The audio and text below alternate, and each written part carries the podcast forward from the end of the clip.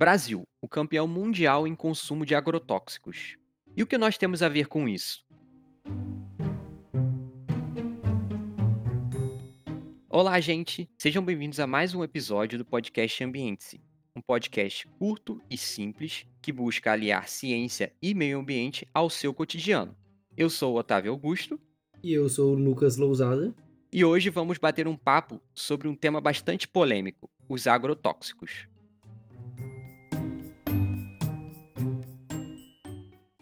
Para começar, os agrotóxicos são produtos químicos que alteram a composição da fauna e da flora com o objetivo de evitar que doenças, insetos e alguns vegetais invasores possam prejudicar as plantações.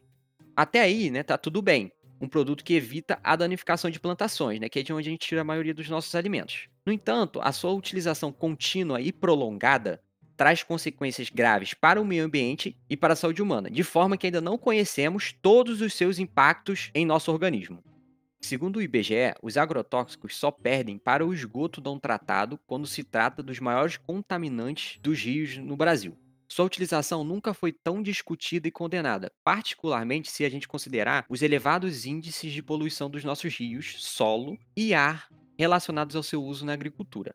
O Brasil possui uma lei que regulamenta a utilização desses compostos, chamada Lei dos Agrotóxicos, que é a Lei nº 7.802 de 1989. Essa lei é considerada bastante permissiva se a gente comparar ela com a lei de outros lugares, como a da União Europeia. Ou seja, isso significa que, por aqui, a utilização desses produtos é muito maior e mais livre que nos países europeus. Mas o que a gente não pode esquecer é que o nosso organismo é o mesmo, tanto aqui quanto lá. Só para vocês terem um exemplo, alguns parâmetros são até 5 mil vezes mais permissivos se comparados com as legislações europeias. E para piorar essa situação, a liberação desses compostos no Brasil vem ascendendo bastante. Desde o ano de 2015, esse número não parou de crescer, chegando ao recorde de liberação de 474 novos produtos no ano de 2019. Pesquisas desenvolvidas pela Associação Brasileira de Saúde Coletiva, Abrasco, e Fundação Oswaldo Cruz mostram que agrotóxicos podem causar várias doenças, levando às complicações neurológicas, motoras e mentais, além de diversas outras enfermidades. No entanto, nós ainda não vemos muitos desses impactos no nosso organismo, pois é um efeito a longo prazo, que depende de bioacumulação.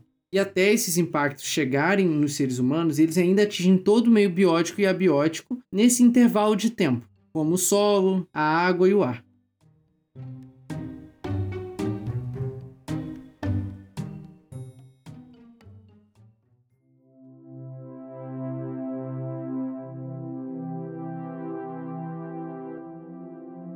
No episódio de hoje, para acrescentar conhecimento acerca dessa temática bem polêmica, convidamos José João Leles, ou JJ Leles, doutor em solos e nutrição de plantas pela Universidade Federal de Viçosa, onde atua como professor da mesma.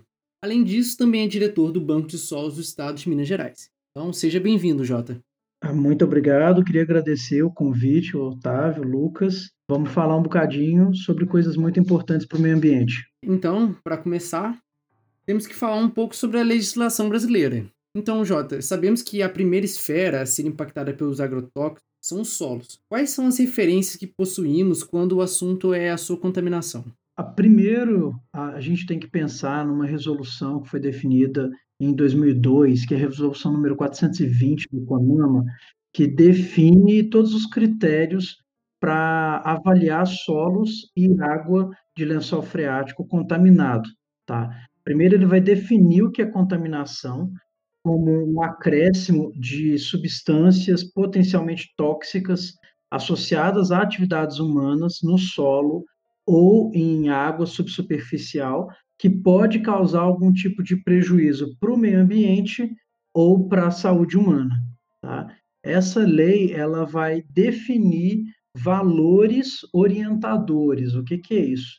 Esses valores orientadores, eles vão regular como o, o poder público vai poder monitorar as áreas ocupadas pelos seres humanos e, vão, e vai poder detectar que áreas estão contaminadas, que áreas que precisam de medidas de correção para minimizar essa contaminação e que áreas que estão ok. Né? ela define o valor de, de, os valores de referência, e dentro desses valores de referência, a gente tem três. O valor de referência de qualidade, que é uma concentração de elementos químicos e de substâncias que são potencialmente tóxicas, mas que ocorrem naturalmente nos solos e nas águas. Então, quando a gente vai para um lugar qualquer, pode ter arsênio, pode ter níquel, pode ter chumbo, e esses elementos químicos eles podem estar associados com a introdução, por exemplo, de agrotóxicos ou da poluição das indústrias, ou então ele veio do intemperismo dos minerais, das rochas e está ali no solo, naturalmente, tá? Para a gente definir esses valores de referência de qualidade, né, o que a gente chama geralmente de VRQ, a gente coleta amostras em diferentes locais, áreas que existem evidências que não há antropização, a gente chama de áreas pristinas ou áreas minimamente antropizadas, e calcula através de uma estatística bem robusta qual é a composição química daquele solo em relação a essas substâncias e elementos químicos que são potencialmente tóxicos. Com isso, a gente tem uma ideia da quantidade, da concentração de elementos químicos que já existem nos solos. Então, com isso, a gente cria uma referência. E a gente sabe que se eu tiver um teor de arsênio, de chumbo, de qualquer outra substância acima do VRQ, eu já tenho um solo contaminado. Aí agora a gente vai determinar é, o nível dessa contaminação.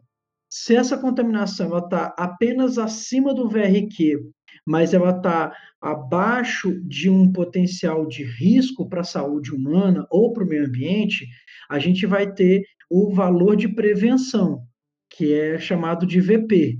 E dentro desse VP, a gente coloca algumas medidas corretivas. Né? Geralmente, quando, por exemplo, é a FEAM, que é a Fundação Estadual do Meio Ambiente aqui em Minas Gerais, que gerencia essas áreas contaminadas, quando ela detecta uma área que está contaminada, pelo, por uma concentração acima do VRQ, ela vai estipular algumas medidas para começar o monitoramento e para começar a remediação dessa área contaminada.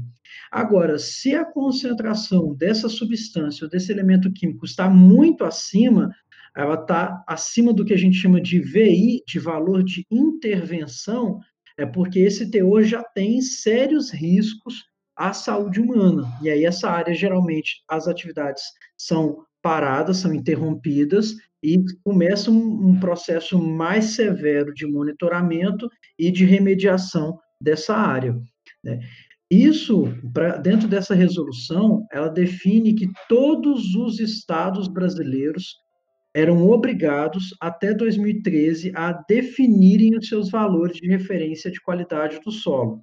Né? Aqui em Minas Gerais, a gente tem o nosso valor, São Paulo, Rio, alguns estados, Rio, é, Paraíba, Amazonas, mas infelizmente a maioria das unidades da federação ainda não tem esses valores. Isso faz com que os órgãos públicos estaduais não consigam literalmente detectar, identificar que área está contaminada e que área que não está contaminada. Isso é bem problemático. Então, Jota, eh, recentemente a gente tem visto o governo, né, eh, bater inúmeros recordes, né, de liberação de agrotóxicos. E a gente queria saber o que que você pensa sobre essa atitude. Seria, né, uma tendência global ou é só uma coisa do nosso país? É, eu acho que não só a liberação de várias substâncias é problemático, como também o aumento do uso dessas substâncias é problemático. A gente tem um aumento de mais de 150% nos últimos anos na, na, demanda por agrotóxico. Isso é um problema muito sério. É, e eu acho que isso é uma tendência de países subdesenvolvidos que não entendem que a agricultura do futuro, e eu acho que nem do futuro, talvez a agricultura do presente, aquela agricultura que tem muito valor embutido nela, né, que vai gerar produtos que têm valor, que, que conseguem ter renda e gerar renda e sustentar os seus produtores, é uma agricultura verde. É aquela agricultura que usa o mínimo possível de defensivos ou de agrotóxicos. É uma agricultura consorciada com a floresta, com a pecuária, com a silvicultura. É uma agricultura que vai pensar em mitigar todos os possíveis impactos negativos e vai minimizar o número de impactos negativos, né? Quando a gente pensa na Europa, na China, os grandes mercados consumidores dos nossos produtos agrícolas são, de, na maioria das vezes, pessoas conscientes e que não querem que aquele produto que eles estão consumindo tenha gerado uma contaminação, uma degradação do solo e das áreas onde ele foi produzido. E até mesmo aqui no Brasil, muita gente está criando essa consciência. Né? Muitas das pessoas que, que consomem produtos orgânicos consomem não só porque estão fugindo de uma possível contaminação que vem através daquela cenoura, daquela batata, daquele tomate, de um tubérculo ou de qualquer outra coisa que eles estão consumindo, mas pensando também na preservação ou na conservação dos recursos naturais. Então, eu acho que é um problema, porque daqui a pouquinho a gente vai começar a produzir somente coisas que têm um baixo valor embutido e também vai começar a ter dificuldade para vender esses produtos, porque as pessoas que consomem e que pagam bem por ele não vão querer no modo que a gente está produzindo. Muita gente já percebeu isso, mas infelizmente a agricultura mais tradicional, mais clássica, ainda não percebeu que a gente precisa começar a produzir de forma diferente, aumentar a nossa produtividade sem, sem causar prejuízo para o meio ambiente e para a saúde humana. Importantíssimo essa questão da gente pensar que não é só o aumento da liberação, né? Mas também o, o aumento da demanda, né? Como você mesmo falou, teve um aumento de 50% isso é muita coisa, até porque é, uma meio que justifica a outra. O aumento da demanda, consequentemente, acaba tendo também é um aumento da liberação. É, e, e, uma coisa que eu esqueci de falar, mas é muito problemático, é que você também torna o produtor refém, principalmente o pequeno produtor, porque ele passa cada vez mais a, a, a demandar mais insumos para conseguir produzir. Mesmo que ele produza mais, o rendimento dele fica cada vez menor. E, e, é, e, é, gritante isso. Se você conversa com um produtor rural, ele fala que há 10 anos ele produzia muito menos, mas que ele tinha muito mais renda do que hoje. E a gente não está falando só de questão de, de, de, de, perda salarial ao longo do tempo, né, de perda do valor do dinheiro, mas que realmente aumenta o gasto dele com insumo e a produção mesmo aumentando, ele não passa a, a, a ganhar mais. Né? Isso é muito problemático, muito, muito problemático mesmo. E quanto a toda essa contaminação dos solos, quais seriam as principais consequências no contexto ambiental e social? Olha, existem diversas. Né? Vamos pensar que a gente está em contato íntimo com o solo o tempo todo, mesmo quem mora nas cidades. É, boa parte da poeira que a gente tem é do solo que está sendo revolvido, que está sendo mexido, que está sendo trazido pelo vento. Então a gente está inalando o tempo todo, a gente está ingerindo o solo é, intencionalmente, como uma criança que está lá comendo terra, e não intencionalmente ao você estar tá inalando, ao você estar tá comendo um alface que não foi bem lavado direito, ou até mesmo é, a contaminação que estava no solo, aqueles elementos químicos sendo absorvidos pelas plantas. Né? Nem todas conseguem infiltrar alguns desses elementos químicos, e mesmo que elas absorvam em pequenas quantidades, a gente passa a acumular, né? Então, aqueles elementos químicos eles vão se acumulando ao longo da cadeia trófica. Isso acontece tanto quando a gente ingere o solo diretamente, como quando aqueles elementos químicos acabam sendo lixiviados através do solo, encontram lá embaixo o lençol freático, e esse lençol freático vai aflorar em algum momento, vai para os rios, e a gente vai usar esses rios para dessedentação dos animais ou para consumo próprio. E aí é um problema muito grande que a gente tem. Boa parte desses elementos químicos e dessas substâncias, elas vão se acumular no nosso organismo e boa parte delas são mutagênicas, carcinogênicas e vão gerar grandes problemas, problemas muito sérios. Ah, é, existem poucos trabalhos no Brasil que abordam essas questões de forma direta, porque ainda é um tabu. Tem um pesquisador que fez um, um trabalho é, há uns 10, quase 20 anos agora, no quadrilátero ferrífero sobre contaminação de uma pequena população quilombola com arsênio. Ele coletou sangue de crianças, cabelo de crianças, de jovens e de adultos, e ele detectou concentrações de arsênio, só de um elemento químico, mais de 100 vezes superior ao limite recomendado. Né, o limite que fala que, olha, a partir disso é, a gente começa a ter problemas ambientais severos.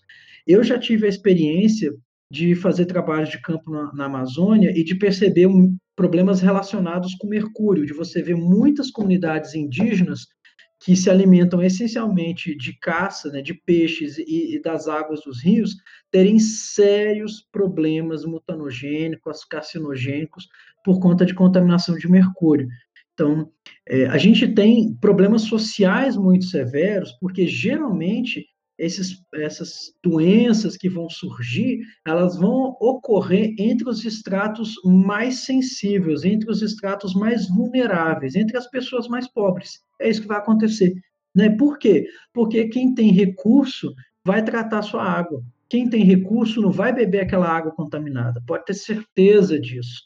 Né? E do contexto ambiental é pior ainda, porque acaba muitas vezes virando um passivo ambiental, né? vai virar uma área degradada, aquela área, pela contaminação está alta, os vegetais cada vez menos vão conseguir ocupar e se reproduzir, a fauna vai sumir muito antes disso, a gente vai começar a ter erosão, contaminação do lençol freático, assoreamento e vários outros problemas associados, problemas físicos, químicos, muito severos e que vão ter que virar problema do poder público, ele que vai ter que começar a remediar aquilo até que a própria população tem uma demanda por usar aquela área e comece a usar aquela área como é muito comum de ver. Geralmente, uma população de baixa renda, muito sensível, que não tem onde morar, porque não tem acesso à água tratada ou outras coisas. E, e, aí que tá o problema, né? Porque cai, como você disse, cai na mão do poder público e a gente tem essa ineficiência, né, em, em diversos âmbitos do poder público, né? Então a gente tem uma a falha no raio de ação do Estado, que, por exemplo, era para cuidar de uma área dessa, evitar com que isso aconteça, e, e, e não acontece. Não, isso é bem complicado, sabe? Essa, essa inoperância do poder público é muito difícil, porque as, as experiências que eu tenho junto aos órgãos públicos é ver que geralmente paga-se pouco e, e tem um corpo limitado tanto uma estrutura, então tem pouco carro para levar as pessoas e tem poucas pessoas. Aqui no estado de Minas Gerais, se eu não me engano, são cinco pessoas, cinco, uma equipe de cinco pessoas de engenheiros para darem conta do estado inteiro.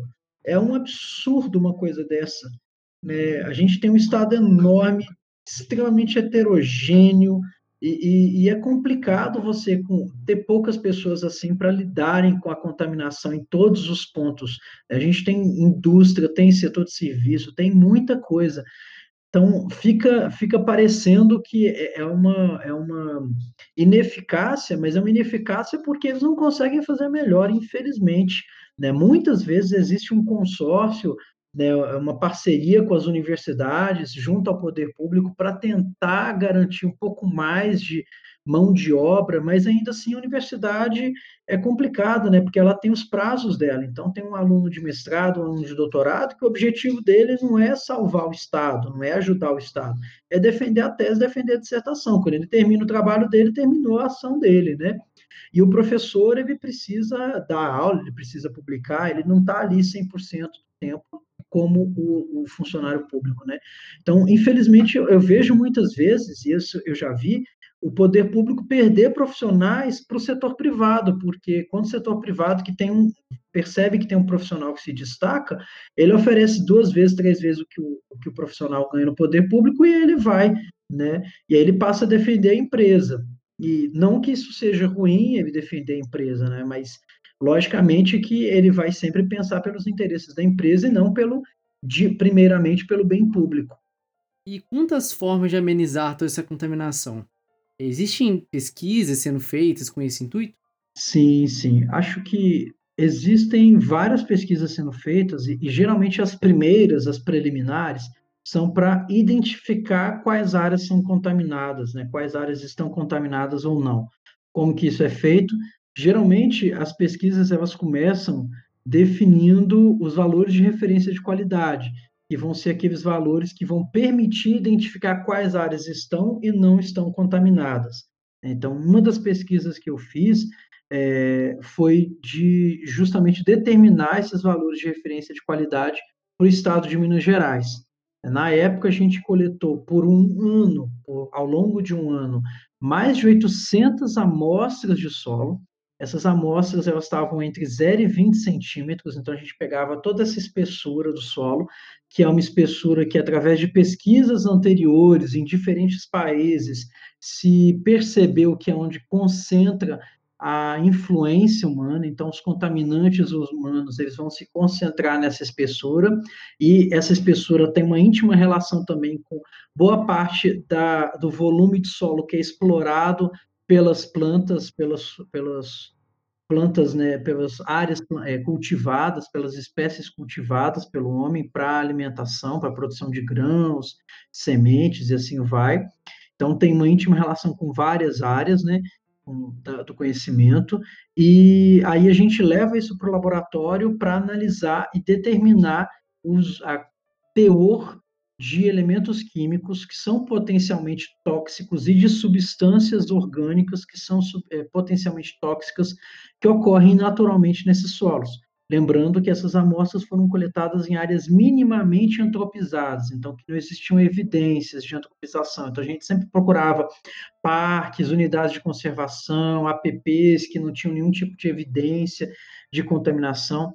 Essa pesquisa foi até super interessante, porque depois que a gente teve o desastre de Mariana, uma das primeiras coisas para identificar qual era o nível de contaminação e até hoje qual é o nível de contaminação que aquele desastre acarretou, é comparar com os valores que a gente produziu. Porque como a gente coletou amostras de solo naquela área antes do acidente em áreas que não tinham influência humana, a gente sabe hoje se existe ou não contaminação e o nível dessa contaminação. E não só para acidentes grandes como esses, mas para qualquer tipo de, de impacto humano. Então, o poder público hoje pode ir para qualquer município no, no estado de Minas Gerais e olhar se aquela indústria ou se aquele produtor agrícola ele está contaminando o solo, em que elementos químicos e que intensidade para ele poder definir quais são as medidas de recuperação que devem ser feitas. Né? Isso eu acho que é a primeira coisa que precisa ser feito. Só que isso não é tão simples assim, né? Através desse número tão grande que a gente fez, de mais de 800 amostras para o estado inteiro, a gente percebeu que existem algumas particularidades. Por exemplo, grande parte do teor desses elementos químicos que já ocorrem naturalmente no solo tem uma íntima relação com a rocha, o material parental dos solos. Então, quando a gente tem solos derivados de basalto, por exemplo, como lá no Triângulo Mineiro, os solos naturalmente já têm teores elevados de chumbo. Quando a gente vai para o quadrilátero ferrífero, que tem itabiritos, xistos, os solos já têm teores elevados, naturalmente elevados, de arsênio, de mercúrio, de antimônio, de níquel, de cádmio, de cobre. Vários desses elementos químicos são potencialmente tóxicos e naturalmente o teor já é alto. Por quê? Porque o solo é derivado de uma rocha que já tinha um teor elevado e o solo tende a concentrar esses elementos químicos durante o processo de formação, tá? Além disso, a gente percebeu que não é só a rocha que vai influenciar o teor dos elementos químicos. Né? Se a gente tiver processos de redução, como em brejos, eles desfavorecem a concentração. Então, esses elementos químicos tendem a ser reduzidos e são lixiviados pela água da chuva, são levados pelo lençol freático. Então, existem vários processos que estão associados aí a uma concentração ou uma redução, uma depressão dos elementos químicos mesmo em áreas que não são contaminadas, mesmo em condições naturais. E qual que é a importância disso, Jota? Porque quando a gente pensa em um território tão diverso como é, por exemplo, o estado de Minas Gerais, que tem todas as rochas que a gente pensa, né? tem rochas ígneas, sedimentares, metamórficas, tem rochas com teores baixos e teores altos, a gente não pode ter valor de referência de qualidade único, que é o que infelizmente a gente tem hoje. Hoje, no estado de Minas Gerais, a gente tem um valor de referência de qualidade apenas. Então, a gente está pegando todos os solos e jogando no mesmo balaio. Então, tem áreas que naturalmente já têm teores muito baixos e às vezes as pessoas estão contaminando e a gente não consegue perceber. E tem áreas que têm teores altos naturalmente e as pessoas ainda não estão contaminando, mas o poder público já está falando assim, ó, oh, aqui, você está contaminando. Por quê? Porque o teor está alto e o valor de referência de qualidade é muito mais baixo. quem entende de um pouquinho de estatística sabe que quando você joga valores extremos numa equação e calcula a média, a média vai ficar longe desses extremos, ela vai ser uma média viciada, é o que a gente tem hoje. Infelizmente, esse problema não é um problema é, específico do estado de Minas Gerais. Do meu conhecimento, a gente só tem um estado que tem uma regionalização dos valores de referência, ou seja, que existem valores de referência para identificar áreas contaminadas e não contaminadas, de acordo com a classe de solo ou tipo de solo dominante e de acordo com a litologia, que é o Rio Grande do Sul. Todos os outros estados, a gente só tem um valor único. E isso é muito problemático para a gente já identificar a contaminação, para a gente já poder olhar para um lugar e falar, ó, isso aqui está contaminado. Por quê? Porque os nossos valores eles já vêm viciados. Isso é muito complicado porque fazer legislação é muito complicado. Né? A gente definir essas zonas é muito difícil. E aí bate naquilo que eu falei para vocês, o poder público ele tem uma limitação muitas vezes, né? Quem vai atuar ali como um gestor ou não tem conhecimento ou tem um pessoal muito pequeno para ajudar ele a criar essas coisas, né? Existem hoje propostas a gente fez a proposta na época que fez o trabalho de quatro regiões para o estado de Minas Gerais. Isso ainda está sendo digerido. A gente fez a proposta em 2015, para vocês terem uma ideia. Já se passaram cinco anos que o poder público está analisando a proposta para determinar se a gente vai ou não fazer uma regionalização no estado. E até lá, existem áreas que estão contaminadas e que não estão sendo detectadas, e outras áreas que não foram contaminadas e que as pessoas estão sendo autuadas. Isso é muito problemático, né? Além disso, existem várias pesquisas e existem diferentes frontes que a gente faz para minimizar essa contaminação. Eu vou falar da primeira e principal que eu penso, que são as barreiras geoquímicas. Né? O, que, que, é, são, o que, que são essas barreiras geoquímicas?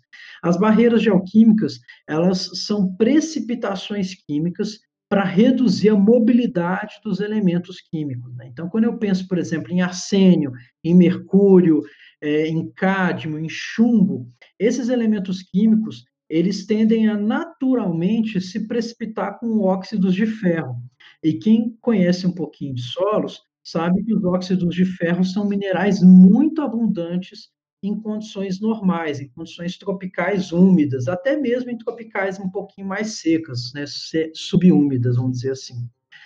Então, uma pesquisa que a gente faz hoje é como usar esses óxidos de ferro para precipitar esses metais pesados, né? Como alguns elementos químicos que são potencialmente tóxicos podem ter a sua mobilidade limitada, ou seja, como que eles podem não lixiviar. Eles podem ficar presos no solo dentro de um óxido de ferro e mesmo que eu ingira esse solo, mesmo que eu engula esse solo, eu não vou absorver esse elemento químico. Né? Por quê? Porque eu não vou conseguir dissolver esses danados desse óxido de ferro, né?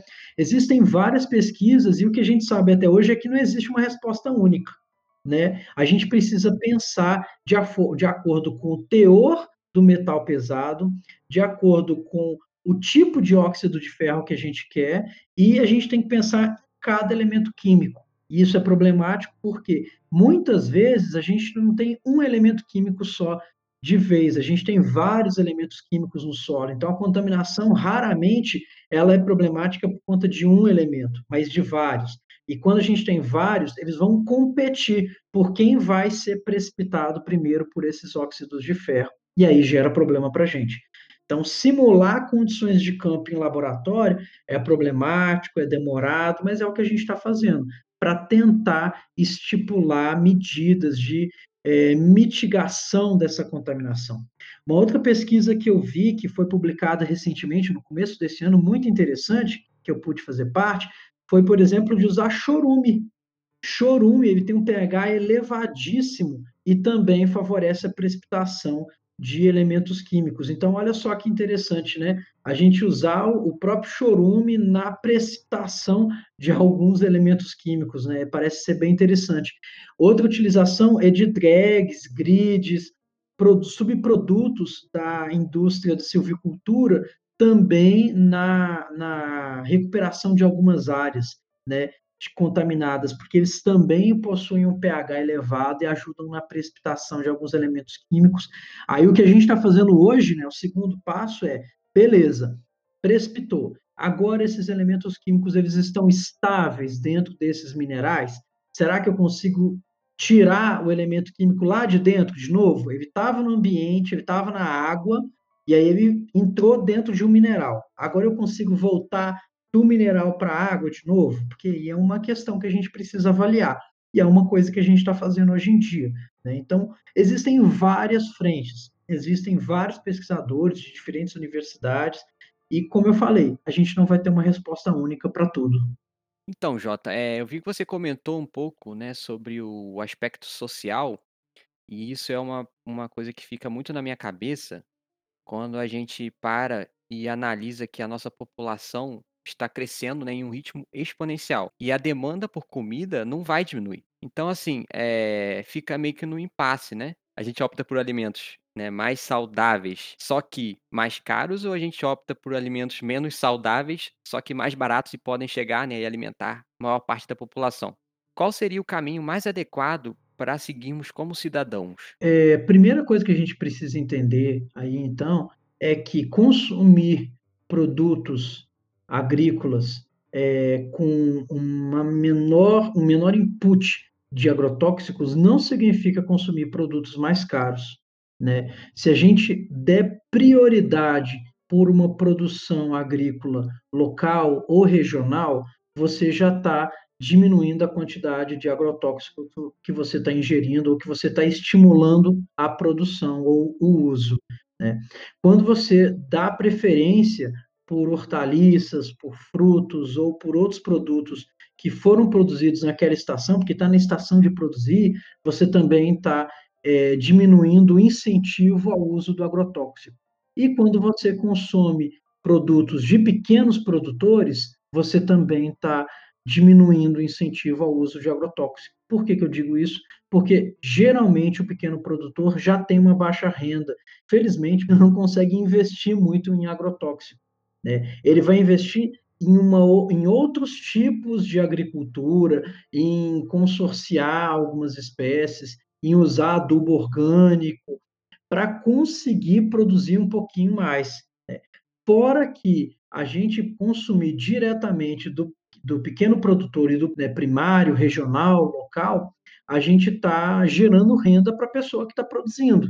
Né? Então, a gente está garantindo a fixação do homem no campo e a gente está mostrando para ele que valoriza o produto que ele, que ele produz. Então, ele não precisa de agrotóxico para fazer uma couve muito linda ou para fazer uma maçã muito bonita. A gente vai produzir mesmo produtos, ah, vai consumir produtos da estação e locais. Isso é um problema também muito sério, eu já ouvi de, de várias pessoas é, justificando o uso de agrotóxicos, porque o consumidor brasileiro ele é muito exigente. Ninguém compra um tomate que está mais ou menos feio, ninguém compra uma maçã que está mais ou menos feia, ninguém compra um alface que tiver pequeno. Mas eu acho isso uma discussão muito muito pobre, porque quando você vai para outros países, por exemplo, quando você vai para o Chile, quando você vai para a Argentina, os produtos agrícolas deles são muito mais bonitos do que os nossos, muito mais bonitos, e eles usam ainda muito menos agrotóxico do que a gente. Só que a, a questão é da valorização do produtor. A gente, infelizmente, não valoriza os nossos produtores e, e, em prol de receber mais ou de pagar mais por um produto melhor. Né? Novamente, que não necessariamente a gente vai pagar mais. Eu acho que muitas das vezes aqueles produtos orgânicos que a gente compra no supermercado, que vai estar duas, três vezes o preço de um produto normal, entre aspas, é porque não é de um pequeno produtor. Você não está comprando diretamente dele, está pequeno de uma pessoa, comprando de uma pessoa que produziu, revendeu para um, um, um distribuidor, o distribuidor só colocou a marquinha dele e está ganhando boa parte desse valor que você está pagando. Esse é um problema muito sério. Então, acho que com, como cidadão, como pessoa, o que cada um deve fazer inicialmente é diminuir o consumo de alguns produtos e dar preferência por produtos locais, regionais. Isso já ajuda bastante, porque eles só são consumidos e produzidos, os agrotóxicos só são consumidos e produzidos porque tem gente que consome. Né, porque tem gente que demanda. Se não tiver demanda, eles diminuem a a oferta, não vai ter jeito. É um senso comum, né, considerar que os produtos que não contêm agrotóxico, né, os orgânicos, eles são mais caros, né, porque o que a gente normalmente faz é comprar o produto orgânico do mercado, que você falou. O produto orgânico do mercado é aquele produto que a gente diz como se fosse gourmet, né. Exatamente.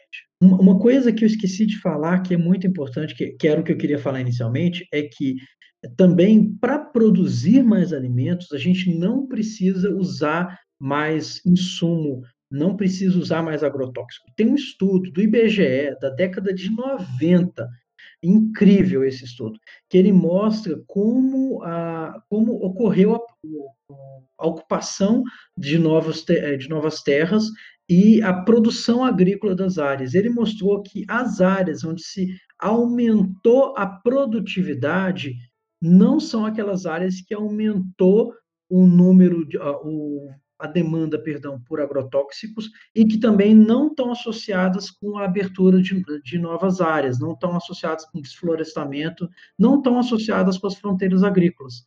Ou seja, quem produz mais no Brasil não é aquela pessoa que usa mais agrotóxico e tem mais terra. Quem produz mais é quem sabe produzir, é quem usa técnicas diferentes, é quem usa um consórcio de espécies diferentes e de de um uma uma aproximação com defensivos agrícolas menos prejudiciais à própria ao ao meio ambiente e, consequentemente, à fertilidade do solo e, consequentemente, à produção agrícola dele, né. É quem percebe isso muito claramente.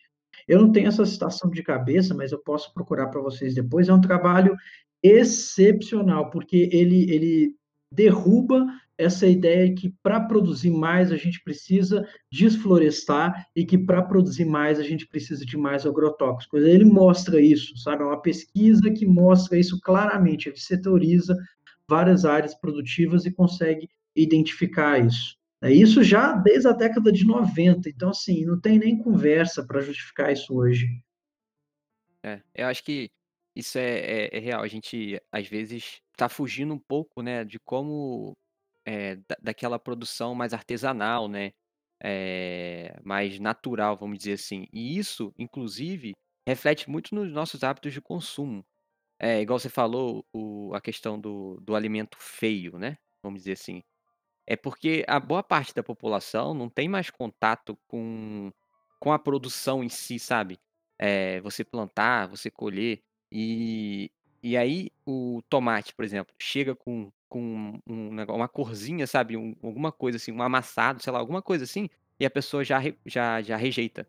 Então, acho que isso é um problema e a e acaba que é uma uma cultura, né, que a gente acaba criando com essa dessa desvinculação do da produção do campo, né. Acho que a gente estamos urbanizados demais, vamos dizer assim, né. Uhum.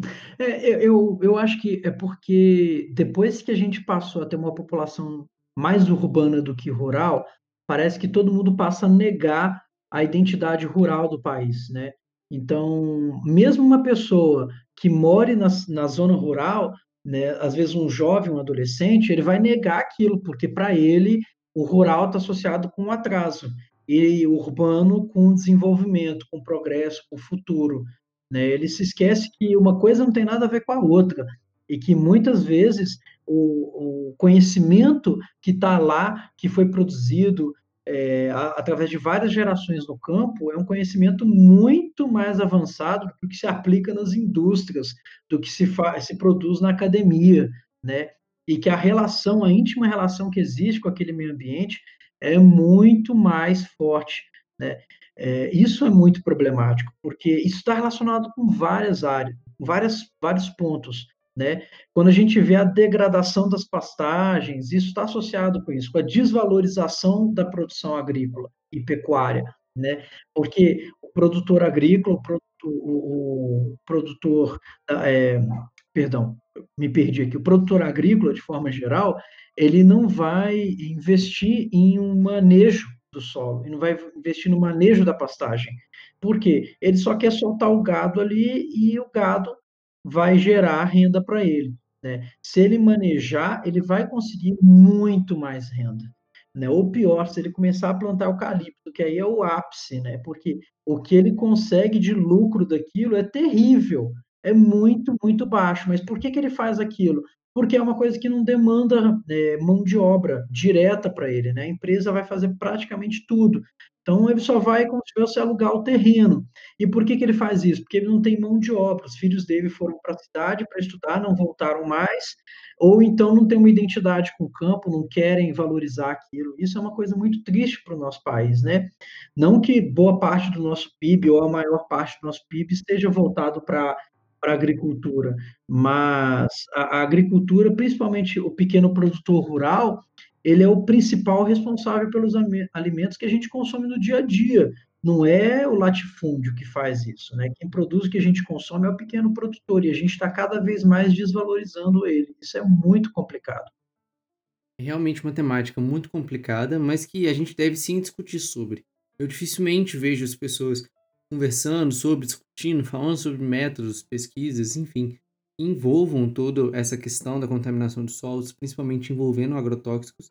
E a gente precisa trazer os holofotes sim, essa questão, a gente precisa discutir os impactos ambientais, os impactos sociais e como a gente pode amenizar isso, né? Como que tanto pela ciência, tanto pela pesquisa, assim como o nosso papel social, o nosso papel de cidadania mesmo, em que a gente pode dar um jeito de pelo menos amenizar toda essa questão. Então, Jota, agradeço muito pela sua disponibilidade e por ter vindo aqui bater um papo com a gente. Então, fica aqui o nosso muito obrigado. Não, que isso, quem agradece sou eu. É, concordo, é um, é um tema muito, muito polêmico que merece uma discussão bem profunda na academia, nas diferentes universidades, para com que a gente consiga chegar a respostas e trazer isso para a sociedade. E a sociedade participar dessa discussão ativamente, afinal de contas, quem se alimenta desses produtos é ela, né? Então, é ela que precisa se atentar para isso. E que a gente faz parte da sociedade, logicamente, né? Ela não está distante na, na janela, a gente está dentro dela.